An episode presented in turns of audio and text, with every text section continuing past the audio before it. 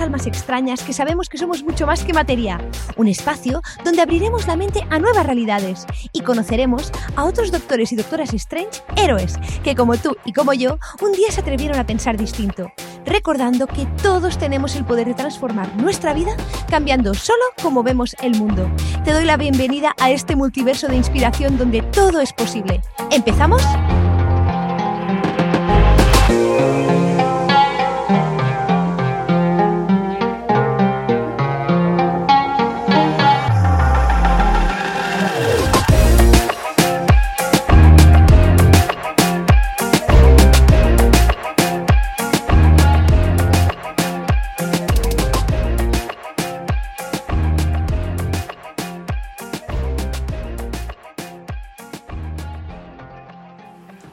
Muy bienvenido, muy bienvenida a un nuevo episodio de la Doctora Strange.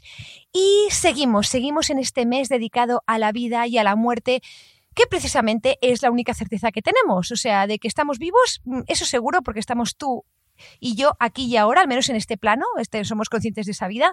Pero lo que tenemos la certeza, aunque aún no la hemos vivido y por eso estamos aquí, es que algún día trascenderemos este plano.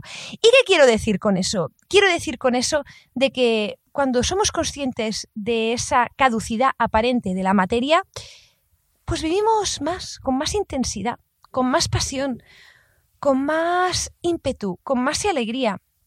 No en vano vivimos en un, en un mundo dual donde existe la vida y la muerte, el frío y el calor, el blanco y el negro. Y esos contrastes nos ayudan a definir, por un lado, un contraste al otro. Así pues, eh, hoy tenemos una entrevista que eh, también es con una persona que admiro un montón, la quiero mucho, hace años que la conozco, es toda una autoridad en este campo, y es la doctora Luján Comas. Y con ella hoy escucharás cómo hablamos sobre que esta vida, en realidad, es una preparación para lo que es la auténtica vida, que también lo hemos comentado durante este mes en las primeras entrevistas que hemos compartido. Si aún no las has escuchado, aquí las tienes en, en el podcast, ¿no? Y la doctora Luján, ella es licenciada en Medicina y Cirugía, especializada en anestesiología y reanimación, además de otras eh, especialidades complementarias, y es cofundadora de la asociación Merry, Merry Life Society, una asociación maravillosa, aquí te dejo todos los datos en el cajetín del episodio, una asociación, como decía, sin ánimo de lucro, ubicada en Barcelona, en España, creada con el propósito de aportar conocimiento, sabiduría y amor, sintetizando ciencia, arte y espiritualidad para fomentar la cultura de la paz y trabajar conjuntamente para que el ser humano realice todo su potencial. Os invito a que visitéis su página web, está llena de, preciosas conferencias donde seguro que aprenderéis muchísimo, muchísimo, muchísimo. Y esta entrevista que hicimos con, con Luján se enmarca dentro de la celebración de una jornada que, coordinó Merry Human Life hace unos años para hablar sobre Existe la muerte, ciencia, vida y trascendencia y en la cual eh, se reunieron distintos especialistas en este tema y aportaron una visión de la muerte realmente, realmente bueno, ¿cómo decirlo? Esperanzadora, mm, no sé si decir real, porque si tú y yo estamos aquí es que aún no hemos trascendido ese portal, pero desde luego queda mucho que pensar a la luz de los últimos descubrimientos científicos. Así pues, sin más dilación, te dejo con esta entrevista tan bonita que compartimos con Luján, deseando que te encante tantísimo como a mí. Un abrazo y nos escuchamos en unos minutos. Hasta luego. Luján reside en España y es licenciada en Medicina y Cirugía, especializada en anestesiología y reanimación, además de otras especialidades complementarias como homeopatía, terapia neural, sintergética y medicina holística. Es cofundadora de la asociación Merry Life, asociación sin ánimo de lucro, creada con el propósito de aportar autoconocimiento e incrementar el bienestar personal, que es la asociación que, organiza las jornadas y que durante estos días habéis tenido la oportunidad de conocer. Asimismo, ha escrito el libro Existe la muerte, ciencia, vida y trascendencia, junto con la doctora Angie Carmelo, que también estuvo con nosotros en este ciclo de charlas durante este mes de septiembre, en el cual cuestionan la visión tradicional de la muerte a la luz de los últimos descubrimientos científicos en el campo de la medicina y la física cuántica. Y a su vez abordan el tema de la trascendencia para crear un marco de reflexión que nos ayude a colocar la muerte en su lugar y abrir nueva vida nuestra vida a nuevos horizontes. Como veis, estoy tan emocionado con esta charla que se me traba la lengua y se me traba todo. Así que ahora creo que es el turno de dar la palabra a, Luján Comas y darle la bienvenida. Hola Luján, ¿qué tal estás? Hola Vero, ¿qué tal? Yo encantado de estar aquí otra vez contigo y disfrutando. Disfrutando porque el tema para mí es apasionante. Asombroso no es la palabra, pero sí me llama la atención el interés que suscita este tema, ¿no? Porque siendo la muerte algo que nos va a pasar a todos, es todavía un tabú. Nadie quiere hablar de la muerte y mm, por si acaso. Y uno cree que tiene todo el tiempo del mundo, pero la muerte nos llega a todos, a cualquier edad, en cualquier tiempo, en cualquier cultura, y es algo que tenemos que asumir y, a lo que tenemos que estar preparados. Me encanta esto que has dicho de, bueno, no vamos a hablar del tema por si acaso, por si acaso nos libramos, ¿no? O sea, hacemos como... Claro, es como una... Sí, sí, es una mentalidad de que, ay, no quiero tocar el tema porque parece que lo vaya a atraer y, mm, ¿sabes? Como un poquito de superstición todavía queda de que mm, si hablas de una cosa en teoría y entre comillas mala, pues te puede ocurrir. Pero la muerte no es nada malo. No, no, además me ha gustado mucho el ciclo de, charlas que hemos hecho, tanto con el doctor Vicente Arraiz, como comentaba antes, con Angie, con Inma y contigo, porque los cuatro abordáis la muerte desde puntos de vista distintos y complementarios. Así que te doy las gracias de verdad por estar con nosotros hoy. Y vamos a quitar mitos, vamos a quitar tabús, porque no sirven para nada. O sea. Por supuesto, es una carga. Y luego te das cuenta que esa carga no es ni tuya, es una carga que vas arrastrando pues desde el colegio, la sociedad, los padres, y, si te pones a pensar, pues nunca te lo has planteado tú y no es una cosa tuya.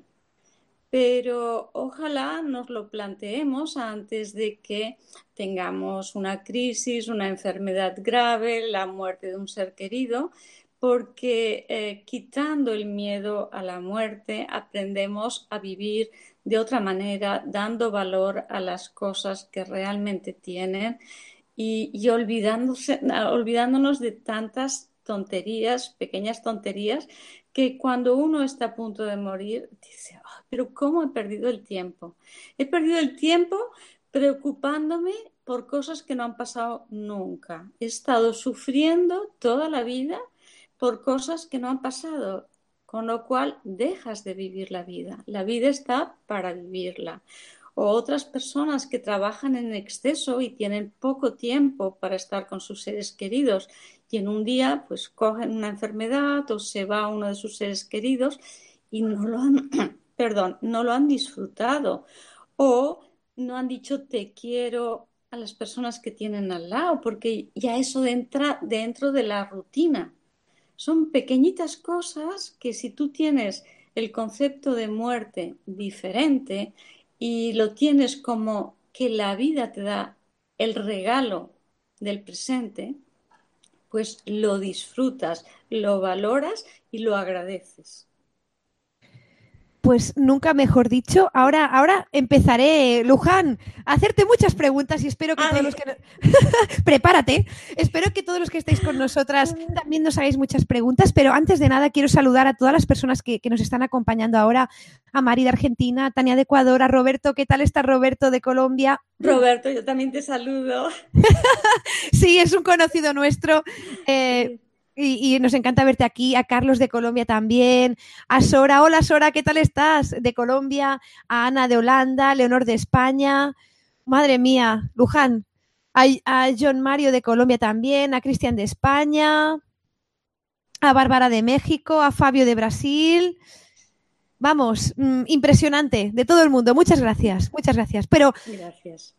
Como decías, eh, para empezar, Luján, cuando hablabas de, la muerte, también me venía a la cabeza de que realmente sin un marco de muerte tampoco puedes apreciar eh, totalmente la vida. Es decir, si la oscuridad, ¿verdad? Uno no vería la luz, no vería las estrellas. Es así, ¿verdad?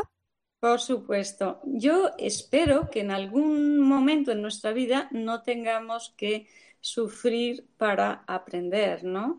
Y la muerte, eh, como la enfermedad o las crisis, es un momento mágico para dar un salto, yo diría que un salto cuántico, en aprender a ver la vida de otra manera y aprender a valorar las pequeñas cosas, las del cada día. Y, y bueno, creo que aquí venimos a experimentar, a aprender y a evolucionar como seres humanos. Y, Luján, cuéntame, ¿cómo una médico como tú, esta pregunta también se la hice a Inma y a Vicente, ¿no? Eh, ¿Cómo pasó a tener esta concepción de la muerte más, digamos, trascendida del cuerpo, de lo que es la muerte del cuerpo físico, con la cual tú te has encontrado en tu carrera profesional de forma continua? ¿Qué pasó? Bueno, yo he estado en contacto con la muerte desde que nací tanto a nivel personal como eh, profesional, ¿no? Porque, bueno, mm, mi hermana había muerto, mm, he tenido hermanos, futuros hermanos que iban a venir, eh, abortos tardíos que han muerto. Yo recuerdo ir al, al cementerio de muy pequeñita pues siempre, cada semana con mi madre. Luego mi hermano murió a los 26 años y mi marido cuando yo tenía 48, o sea que mm, la muerte la he vivido muy de cerca. Entonces, a raíz de la muerte mm, o de la enfermedad de mi esposo, empecé a estudiar la muerte. Eh, para como para transformarle ese momento darle esperanza y ver que no todo se acaba aquí. Y la verdad es que aprendí muchísimo y bueno, luego pensé, él se fue con una paz enorme, pienso que le ayudó muchísimo tener esta otra visión trascendente y luego, em, pues yo no sé si está ¿Está emitiendo?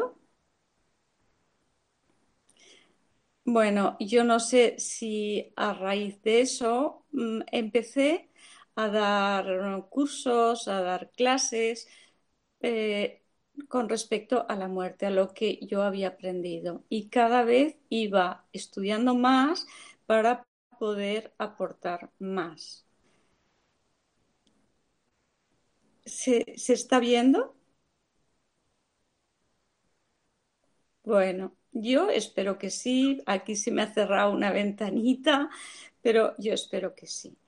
Mm, para mí, la muerte me ha hecho crecer mucho, pero me ha hecho, como decía antes, valorar las cosas pequeñas, mm, valorar el aquí y ahora, ver cada día como una nueva oportunidad, un gran regalo. Cuando en el 2001 la revista Lancet, una revista de mucho prestigio, publicó el, estudio del doctor Pimban Lomer, bueno, a, mí se me abrió un mundo porque rompía con todo aquello que nos habían enseñado en la Facultad de Medicina. Y era un estudio bien hecho, un estudio que se llama prospectivo, es decir, todos los pacientes con un diagnóstico, con el mismo tratamiento, con el mismo seguimiento y con un grupo control. Entonces, todos estos pacientes eran con eh, un diagnóstico de un paro cardiorrespiratorio. Y eh, claro, em, hay mucha gente que tiene experiencias cercanas a la muerte, pero a mí, desde el punto de vista científico, me interesan solo las que han sido con un diagnóstico de, mm, de, muerte real, de un paro cardiorrespiratorio, porque uno puede tener eh, experiencias cercanas a la muerte porque hace viajes astrales, porque toma drogas alucinógenas, por lo que sea, y no puedes constatar lo mismo. El cerebro no está igual que en un paro que no recibe oxígeno. Entonces, lo que pueda ocurrir después tiene mucha importancia, porque sabemos que el cerebro es el órgano más sensible al déficit de oxígeno. A los pocos segundos, segundos, no minutos, a los pocos segundos, la membrana de la neurona empieza a alterarse, a desestructurarse y empieza a permitir que pase líquido, eh, extracelular al interior de la célula se empieza a hinchar, a edematizar. Esa, esa célula no puede pensar. Y resulta que la, gente que ha tenido experiencias cercanas a la muerte, pues no solo piensan, sino que sus pensamientos son elucubrados, no es cualquier pensamiento. Tienen capacidad de ver, de oír, de conocer. A veces conocen a personas que no han visto nunca y luego cuando vuelven aquí las reconocen son capaces de reconocerlas. Eh, conocen, reconocen a personas de la familia que se han muerto, mm, tienen sensaciones de amor, de paz inconmensurable, no quieren volver. Bueno, una serie de experiencias que con un cerebro sin oxígeno son imposibles según lo que nos han, eh, nos han hecho estudiar en la facultad. Y este señor presentaba ese estudio, con lo cual pongamos que la gracia estaba en que por primera vez, hasta donde yo sé, era alguien que científicamente decía que la conciencia podía no estar en el cerebro. Claro, a mí fue una apertura mental enorme y apertura para empezar a estudiar por otra vía. Me pareció interesantísimo.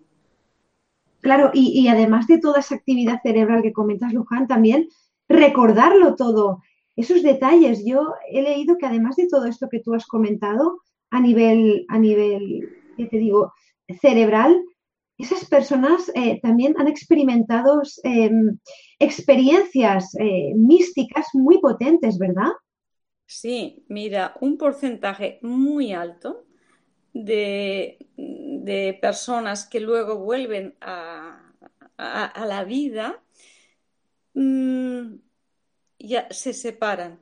Un porcentaje muy alto, porque la pareja no tiene ya los mismos valores, los mismos conceptos y místicamente, como dices tú, esta gente eh, busca la trascendencia en sus vidas, busca la espiritualidad, busca hacer cosas de servicio, de ayuda a los demás, a que su vida tenga sentido. No quiere decir que la vida no la disfruten, al contrario, la disfrutan sabiendo que es un regalo, pero no quedan apegados a ella. Valoran las cosas y siempre con respecto a la muerte y siempre con un sentimiento de agradecimiento. Y además hay una cosa muy importante y es que aquí todo el mundo tiene miedo a la muerte, pero estas personas que vuelven, ninguno tiene miedo a la muerte porque saben que la muerte no existe, que hay una continuidad de conciencia. Lo que muere es el cuerpo físico, no la conciencia. Totalmente. Además, también, ¿en qué punto se dio este cambio? Porque lo hemos comentado durante las jornadas y las charlas que hemos hecho aquí, que antes se vivía la muerte con más naturalidad, había una presencia, se velaba, era presente, siempre lo ha sido, pero era presente en las familias, se velaban los difuntos, ¿sabes lo que te quiero decir, Luján? Eh, siempre había ese acompañamiento y se hermanaba, ¿no? La muerte con la vida. Muchas personas nacían en la misma casa, donde luego morían, que luego nacían las siguientes generaciones. ¿En qué punto empezó a pasar esto? ¿Fue por, por a lo mejor por, por el tema de, gestión de la muerte dentro de un ambiente hospitalario?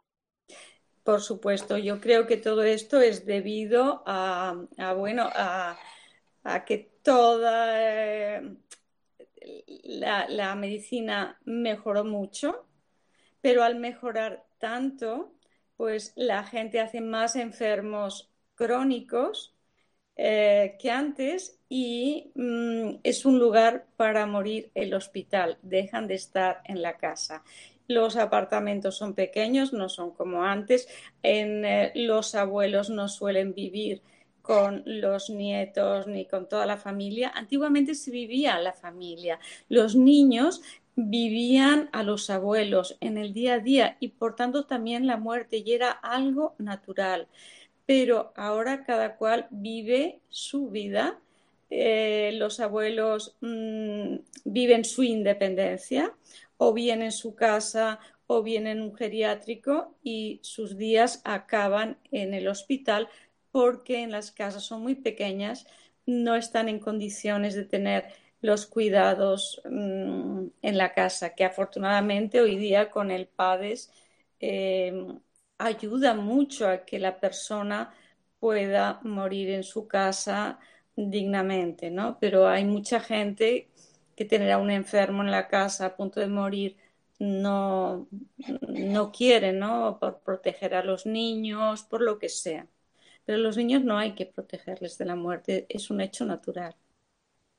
Sí, de hecho aquí Ana nos dice que, que, su, que su abuela siempre decía que la muerte es parte de la vida y cuando alguien moría en su pueblo todos los niños iban a ver al difunto. Claro, lo tenían realmente normalizado. Claro, claro. Eso lo hemos perdido. Sí, bueno, no, no sé si nunca, si nunca, no creo que ya se vuelva a recuperar una conciencia así, pero sí que se puede educar como estamos haciendo ahora, ¿no? En, en, ese significado profundo para, para, poder aprender de ello, ¿no? Trascenderlo y ver las enseñanzas que, que lleva, que lleva todo ello. Porque además, Luján, además de todo lo que comentabas del estudio del doctor Pim entre muchos otros que ahora ya están surgiendo, tú también lo debes de haber vivido de primera mano como, como anestesióloga en un, en un lugar tan crítico claro. del ámbito hospitalario debe de ser continuo, ¿verdad? Continuo, continuo. Y ahora cada vez hay, se está intentando mejorar ese momento, porque para mí el momento de la muerte es el más importante de la vida. Entonces necesitas un respeto, una que pueda estar la familia alrededor, un lugar adecuado. Eh, esto no viene a cuento, lo hablaremos en otro momento, pero que sepas que estamos organizando una fundación para hacer un hospice para ayudar al acompañamiento espiritual de las personas que van a morir y sus familias en un entorno, en la naturaleza, eh, con todo cubierto y será gratuito para todo el mundo. Este es un proyecto que estamos iniciando. Pues, pues claro, no, no, totalmente, que lo vamos a comentar porque me parece, me parece muy bonito de vivir la muerte con conciencia realmente.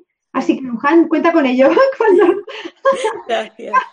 cuando lo tengáis lo, lo hablaremos porque, porque es una manera de, de, normalizar algo que es más normal que nada, ¿no? Claro, claro. Y además, lo que te decía antes, que es el momento más importante de la vida es poder dar el paso con plena conciencia, sin dolor, acompañado de tus seres queridos y, bueno, cuidados. Cuidados todos, no solo el que se va. Hoy, bueno, tengo unas cuantas preguntas apuntadas. Adelante. Sí, porque cuando las personas eh, han sabido de que venías a hablar, y íbamos a hablar las dos juntas, pues, pues se han emocionado tanto como yo, por eso se nos ha muerto el ordenador y se nos ha muerto todo.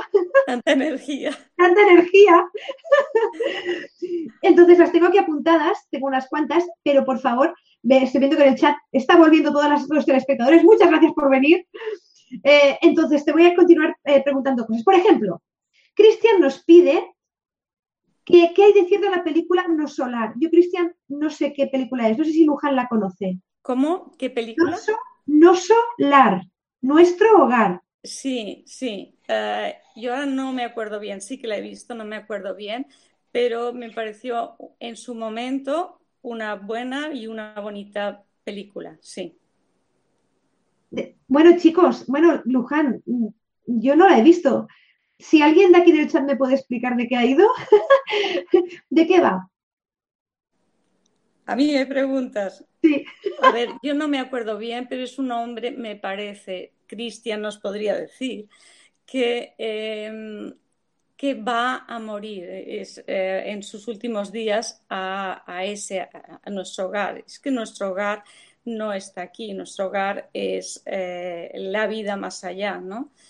Pero mm, yo creo que hace una recapitulación de su, de su vida pero mm, yo no me acuerdo de más. Yo sé que en el momento la vi, que me pareció bonita, y, pero no te puedo dar detalles. Cristian, seguramente. Cristian, si quieres dejarnos algún detalle más, yo de verdad que no la he visto, pero, pero gracias a vuestras recomendaciones la veré. Yo creo que vale la pena ver eh, y reflexionar sobre, esta, sobre este tipo de género. Como decíamos al inicio de la primera parte de nuestra entrevista, poniendo la cabeza como las avestruces dentro del suelo, escondiéndolo no va a desaparecer. Así que bueno, continúo. Claro, dentro de, esta continuidad de la vida trascendiendo la muerte, cobra sentido, eh, por ejemplo, la reencarnación, Luján. Entonces, realmente eh, sería un tránsito de, de, o sea, es decir, sería dentro de un continuo de la conciencia, pasarías por distintas eh, fases físicas, por decirlo así. ¿Tú qué, qué, opinas de ello o qué has estudiado al respecto? A ver, yo te diré lo que yo creo y lo que he estudiado. Lo que yo creo es que em, aquí venimos a un camino de evolución de conciencia. Entonces, eh, sería muy injusto que una persona naciese en una sociedad acomodada con una serie de posibilidades de aprender, de trabajar, de una serie de cosas y otros no tuvieran nada. Para una sola vida. Entonces, para mí es mucho más justo saber que todos hemos pasado por todos, de todas las razas, de todos los continentes. Eh, bueno, hemos, hemos sido asesinos, hemos sido maestros, hemos sido médicos, hemos sido de todos. Y nos vamos quedando con lo mejor de cada experiencia y en cada vida para mí se va engranando como en un collar de perlas, ¿no? Cada, cada vida es una perla. En cuanto a la parte científica, te diré que hay, hay autores como el doctor Jan Stevenson que ha buscado eh, y ha estudiado la reencarnación en más de 3.000 casos y en niños, niños de todos los países y lo ha hecho siguiendo el método científico. Y tiene un libro que me parece que se llama algo así como 20 casos sugerentes de eh, reencarnación. Y mm, esos 20 es que no hay otra manera, no hay, eh, o sea, tienen que ser. Pero aparte de eso, pues están tantas cosas que nos cuentan los psiquiatras en sus consultas, como Brian Weiss, con personas que le dicen, eh, vete a, la experiencia mm, más lejana de tu vida o cuando se presentó este problema que tú tienes ahora. Y un caso concreto de una señora que fue eh, que tenía, mm, tenía angustia al agua, ella se creía que se iba a ahogar y se remontó cuatro mil años antes y se vio en Creta y que el volcán, eh, hubo una erupción del volcán, hubo un tsunami, un terremoto y ella se ahogó allí. O sea que todos esos miedos le venían de, de esta experiencia. Entonces, entendiéndola, la pudo sanar. Y eh, el doctor Weiss había estado muchísimo tiempo intentando eh, tratarla de alguna otra manera y no había manera, no había forma. Y como eso hay muchos casos registrados. Claro, entiendo que dentro del espectro de, la reencarnación, desde un lado científico en el cual, como tú dices, hay esos 20 casos que ya son, vamos, incontestables, que allí no hay manera de rebatir que eso no puede ser de forma objetiva, claro como tú, me ha gustado mucho el símil que has usado del collar de perlas, ¿no? Vas engranando, ¿no? E, ese collar. Entiendo, y te haré una pregunta que me ha llegado por email gracias a Juan Collana de Valencia, que me decían, claro, entonces, en, el concepto de reencarnación, cuando pasas al siguiente eslabón, la siguiente perla del collar, tú ya no partes de cero. Aunque tú no recuerdes nada, ni Exacto. nada, tú no partes de cero. En el fondo partes de un, de un escalón más elevado o más bajo, ¿verdad? Es así, tú partes de un escalón. Por eso el interés de que todos vayamos eh, subiendo nuestro nivel de conciencia, porque eso es lo que nos llevamos. E, es como si tú estás en la clase y conviene que, que apruebes todas las asignaturas para poder pasar al siguiente curso. Y si no vas al siguiente curso, esto no te lo quita nadie. Irás dentro de dos años, pero no te lo quita nadie. Es decir, todo lo que aprendemos nos eh, queda impregnado en nosotros. Eh, lo que pasa es que no lo recordamos, pero ahí están las habilidades, ahí está que eh, reconoces a personas que no has visto nunca y de repente dices, oh, qué bien me siento con esta persona, parece de toda la vida, o te sientes bien en un país, o miles de cosas. Bueno, de hecho, aquí, por ejemplo, Roberto nos comenta que cuando hay, cuando comentabas esto de encontrarse bien en un país, en un entorno, con personas, ¿no? Nos dice Roberto, dice, cuando hay empatía con personas que conocemos, se cree que en otra vida tuvimos relación con ellos. Pudo haber sido un hermano, un esposo, una esposa, un amigo muy querido. Claro, esto realmente eh, desde un lado científico, claro, es muy difícil, ¿no? De, de poder demostrar una cosa así, porque realmente es, una, un sentimiento ¿O, existe algún estudio de este calibre?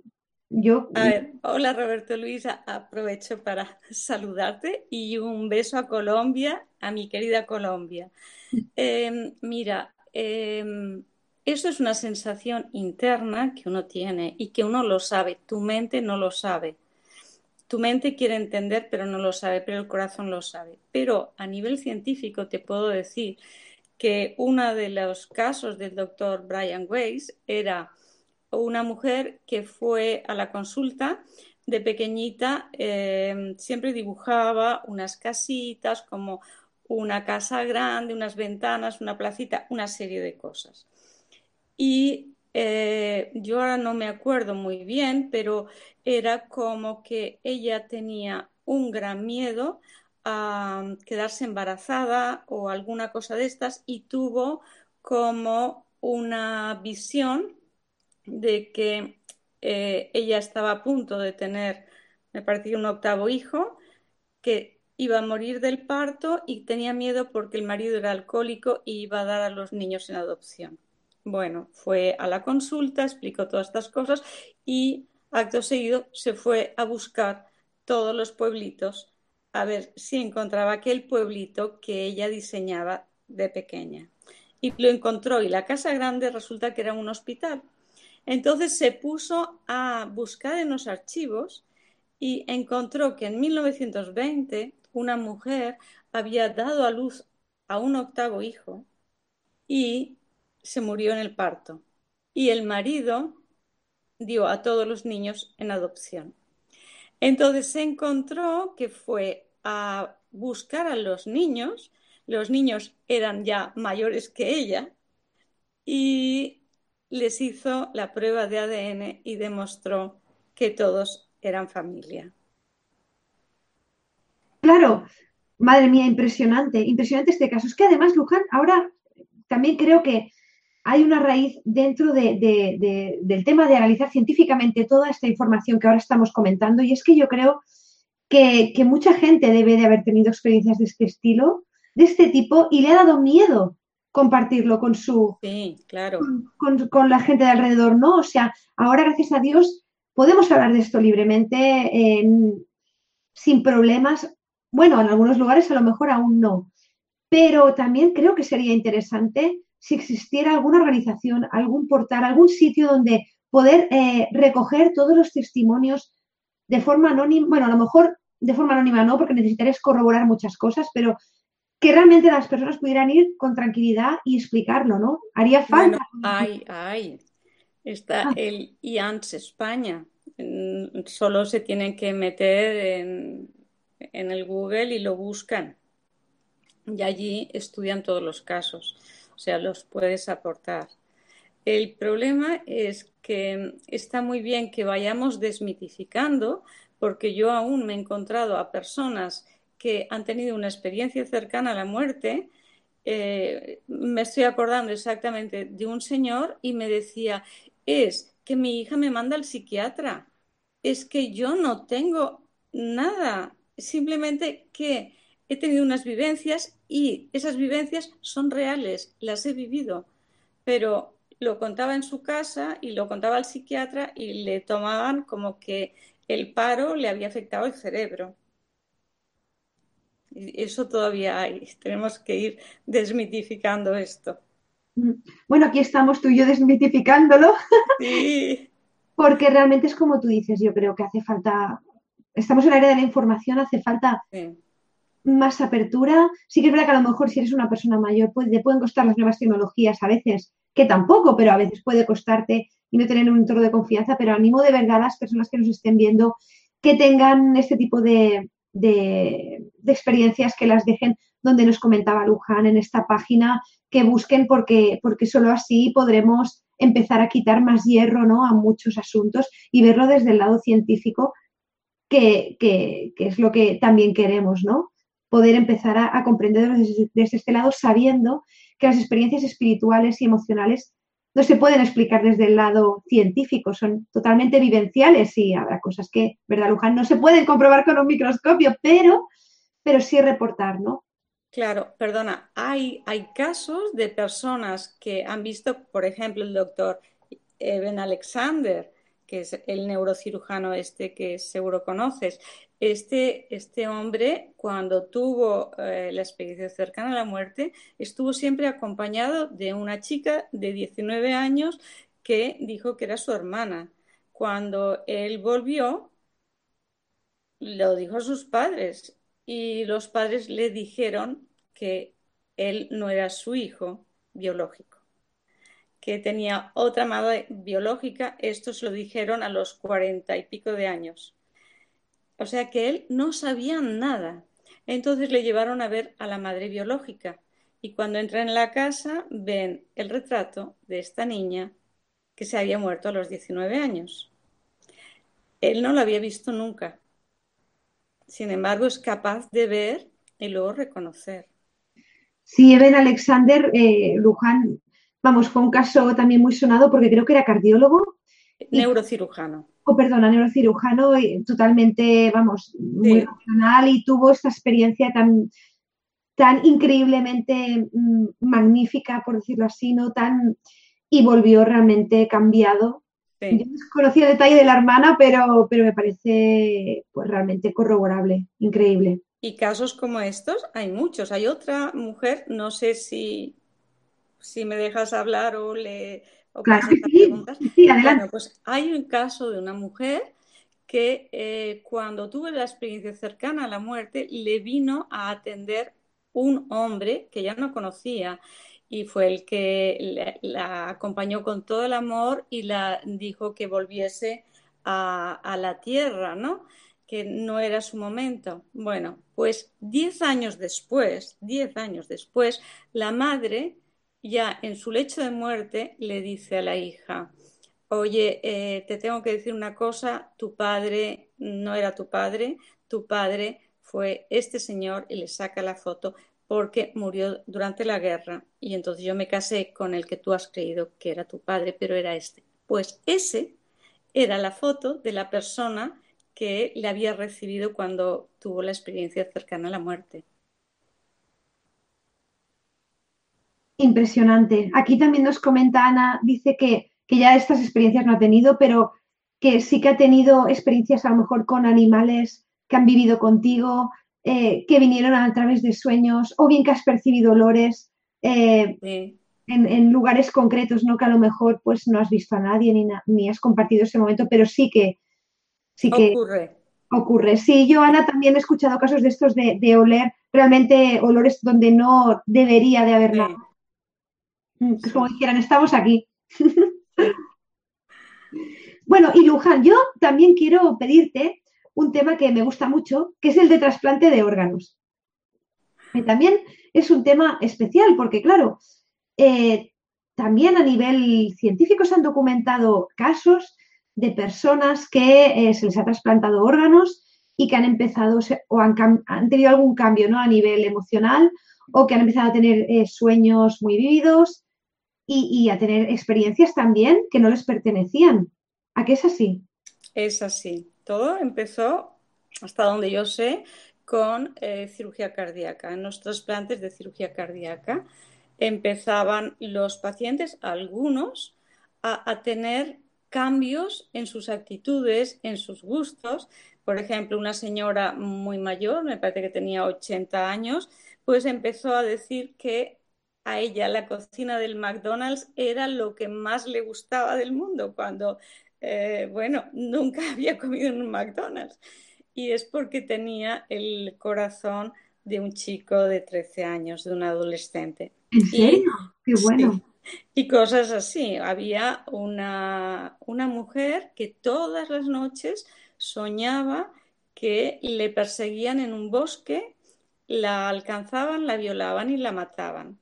Y así una y otra vez fue a decirle al cirujano, no, no, el cirujano le dijo, esto no tiene nada que ver conmigo, eh, el psicólogo le dijo que tampoco y la llevaron al psicólogo forense. Entonces este le hizo hacer como un retrato robot de el ser que veía. Pues resulta que lo pasaron a la policía, cogieron a esta persona y esta persona resultó y confesó que había asesinado a esta chica que le había dado el órgano eh, de trasplante. O sea que hay una información que se mantiene en el órgano.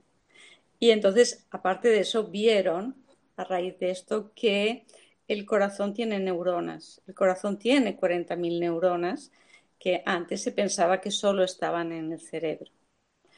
Pero no solo con trasplantes cardíacos. Yo tengo una paciente que la mujer me decía, mire, eh, llevamos juntos, no sé si eran 40 o 50 años. A él le habían trasplantado un hígado. Y me decía, me habla de experiencias que no hemos vivido. Y, yo le digo, oye, ¿y tú cómo sabes esto? Y dice, no lo sé, pero lo sé, esto es así. Y dice, y así muchas cosas son vivencias que la otra persona recuerda y, que han ocurrido así. Pero ahora que nadie tenga miedo de los trasplantes, porque el trasplante es una obra de amor. La persona que da sus órganos da vida a otras personas y esto es digno de admiración. No, y, además, además del amor que tú decías, el beneficio de, de ese acto es tan supera con creces de que pueda eh, suceder un tema así, ¿no? Pero sí que es interesante conocerlo y saber también lo mismo que nos ha pasado antes, ¿no? ¿Cuántas personas se habrán trasplantado? ¿Cuántas personas pensarán, ostras, será con el shock del trasplante, sobre todo trasplantes que son, son procesos muy delicados, muy traumáticos, las personas que están muy apuradas, que esperan meses por ese trasplante, los llevan corriendo. ¿Y cuántas personas habrán pensado, no, es que es por el shock del trasplante, por los inmunosupresores que tienen que tomar medicación de por vida para poder... ¿Verdad, Luján? ¿Cuántas personas han pensado? Y realmente no es así, ¿no?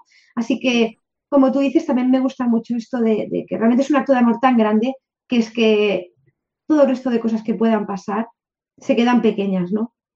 Respecto, respecto a esto. De hecho, aquí, pues, en el chat, pues os comentaban, ¿no? De que si se podía, Cristian nos decía que si se podía justificar desde un punto de vista holístico, yo creo que queda respondida la pregunta, ¿no? Con lo que dice Luján sobre un acto de amor enorme.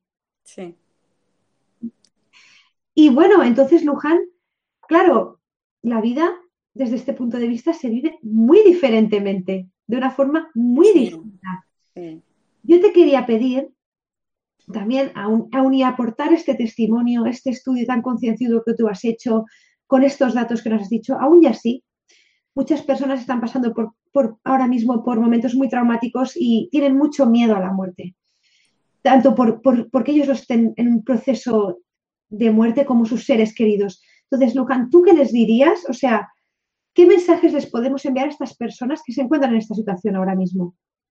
Bueno, que todas las personas que se han ido y han vuelto, no quiere decir que hay muchos que dicen, si se ha ido y ha vuelto, es que no estaba muerto. No, estaba muerto. Clínicamente aceptado, la muerte significa no latido cardíaco, no respiración espontánea y ausencia de reflejos medulares. cuando hay un diagnóstico de paro es una muerte. Simplemente que las maniobras de reanimación han avanzado tanto que permiten eh, reanimar. ¿eh? Entonces, eh, las personas que se han ido y se han vuelto han venido para darnos un mensaje de paz, de amor incondicional, de que la vida sigue, de que nadie les juzga, que se ven liberados del dolor, de la enfermedad, tienen eh, sensación, mm, están completos, eh, viven, continúan viviendo y viven en otro estado, en otra dimensión, en otra comprensión de absolutamente todo y entienden el para qué de todo. Y yo creo que es importante eso. Y también, bueno, pues que eh, arreglen todos los asuntos, que se perdonen, que perdonen, que cierren los procesos bien, que se vayan en paz, que el después es maravilloso, que muchas veces lo difícil es vivir aquí, pero que las, las dificultades del vivir aquí hay que darles la vuelta y verlas como oportunidades. Claro, Luján, tienes toda la razón. También desde mi punto de vista, desde un punto de vista de una conciencia ilimitada, infinita, entrar dentro de un espacio cajonado, limitado, tiene que ser complicado. Es complicado. Pasamos de una dimensión mucho más amplia a tres dimensiones que nos limitan. Y cuando nos morimos, nos movemos con una facilidad. No hay distancias. Tú puedes sentir a personas que se han muerto en otro país y las sientes aquí a tu lado y bueno, no hay distancia, no hay paredes, no hay separaciones, todos estamos unidos. Lo que pasa es que aquí en la materia todos nos vemos separados. Es como si todo acabase donde acaba nuestra piel. Estoy totalmente de acuerdo contigo y, de hecho es esa falsa ilusión del ego, ¿no? De esa separación realmente física que tenemos. Es física aparente. Es de la física newtoniana, no de la física cuántica. Exacto, pero nosotros ya estamos en un nuevo paradigma, que es el de la física cuántica, en el cual, bueno, un nuevo paradigma. Los postulados de la física cuántica, eh, em, se bueno, se sí, se descubrieron hace más de un siglo, bueno, son del siglo XX, la física cuántica es del siglo XX, sí. Exacto. Y, de hecho aún estamos intentando entender y comprender todo lo que se ha visto en un, laboratorio y, su correspondencia filosófica a nivel metafísico, pero, pero Luján, todo lo que nos has contado va en línea a nivel científico, pues de todo lo que se ha visto en, tradiciones antiguas. Es más, de hecho, la semana pasada le planteaba a Ima una pregunta también de, de Juanjo y Ana de Valencia, que también te la transmito a ti, porque, porque dentro de esta eh, recopilación científica, claro, ellos nos pedían que si, claro, en muchas tradiciones, sobre todo orientales, y si, si me equivoco, por favor que alguien me corrija, se ha descrito perfectamente los pasos ¿no? de, de la muerte desde cuando el cuerpo ya empieza a morir, cuando sucede la muerte física, siempre estoy hablando de la muerte física, claro, y, los y después de la muerte física, ¿no? Pues en muchas tradiciones ha dicho pues, que hay X horas donde el alma reside, que hay X cambios eh, anatómicos, que a lo mejor la ciencia está empezando a ver. ¿Tú sabes si es así? A ver, no, porque tendríamos que tener algún instrumento que pudiese captar el alma. En el momento que se crease una cámara fotográfica que pudiese ver eh, el alma saliendo, pues, em, y si se queda allí en el cuerpo o cualquier cosa, pues podremos decir que científicamente permanece eso, ese tiempo. Eh, estas, todas las teorías de Oriente, después en Occidente se ha llegado a las mismas conclusiones a través de la ciencia, pero hemos tardado siglos en descubrir cómo y por qué. Todo tiene un cómo y un por qué, pero no tenemos los instrumentos para demostrar que aquello es así. Es la intuición, es lo que tú sientes dentro y eso es lo que te hace buscar hasta encontrar. Y tanto, no, tienes razón que, aún a lo mejor no existen esos instrumentos, no sabemos si van a existir nunca, pero sí que es cierto que si todos... ¿Cómo que no sabemos si van a existir nunca? Bueno, es verdad. limitando. No, no, mira, chicos, tenéis razón, veis las limitaciones de mi cuerpo físico ya me han limitado. Pero volviendo a este tema, claro, en realidad si todo es energía en distintos niveles de vibración, es muy probable que de aquí a unos años se puedan empezar a medir, ¿no? Todo lo que decía Luján, pues una máquina que pueda ver eh, este cambio de estado del alma, ¿verdad, Luján? Y registrarlo de forma con algún mecanismo electromagnético. Sí. Sí, bueno, mm, antiguamente eh, está lo de los 21 gramos del alma, pero no lo cuento aquí porque era un estudio muy mal hecho y con cinco pacientes.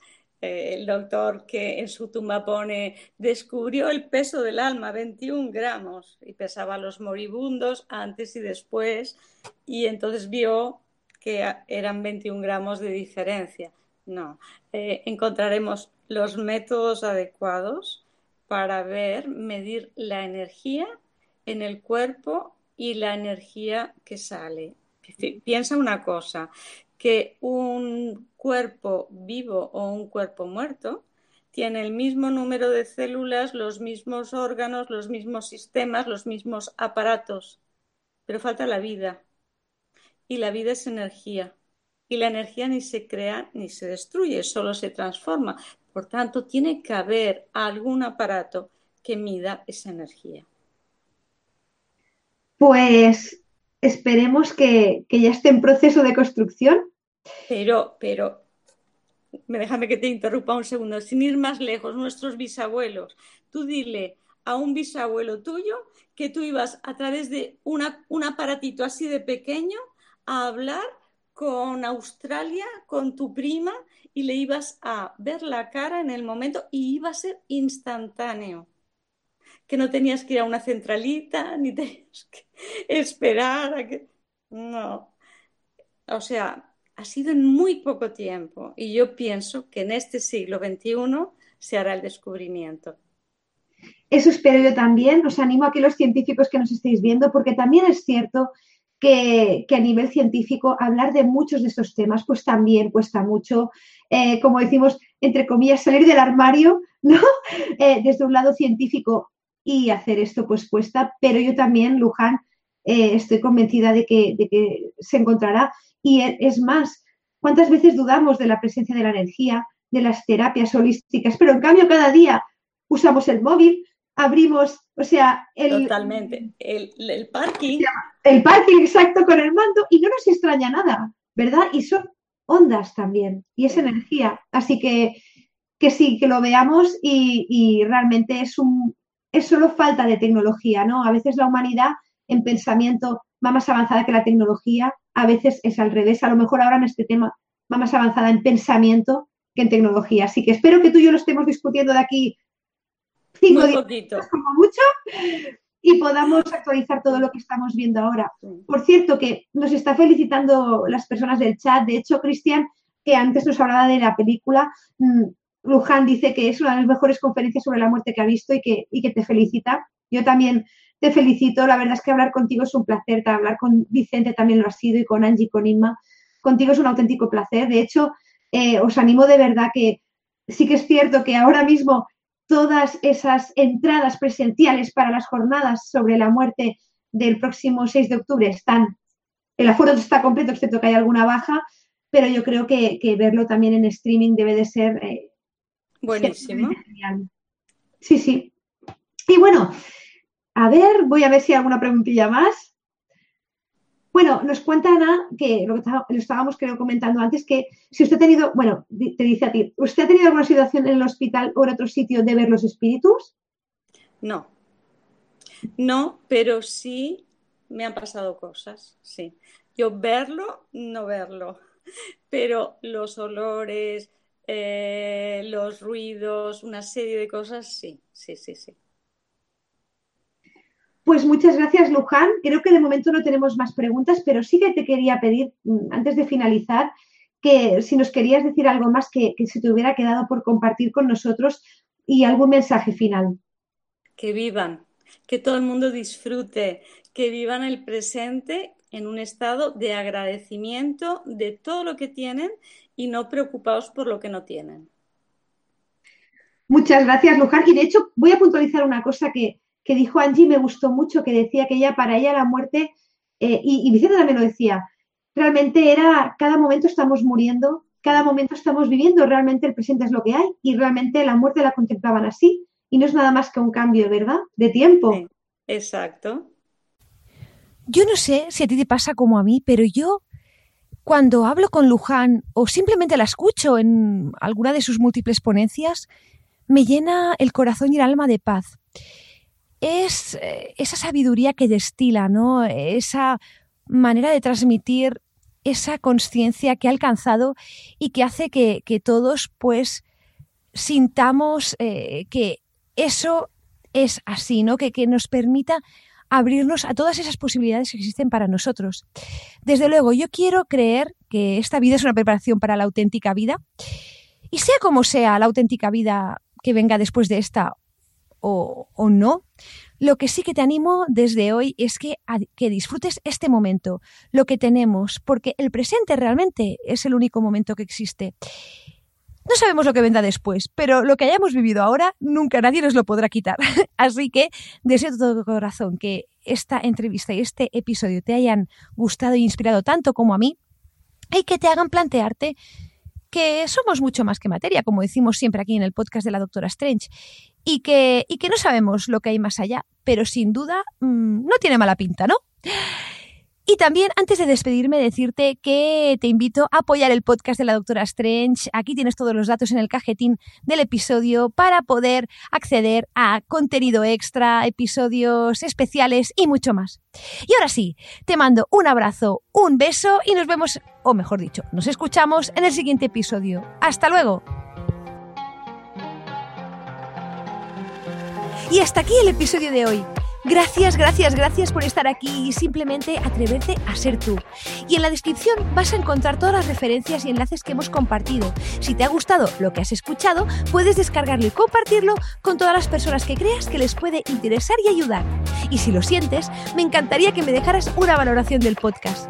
Nos seguimos en crecimientoconconciencia.com y nos vemos muy prontito por aquí. Y hasta entonces recuerda que todo es posible cuando cambias lo que crees que es posible. Un abrazo y hasta luego. falou.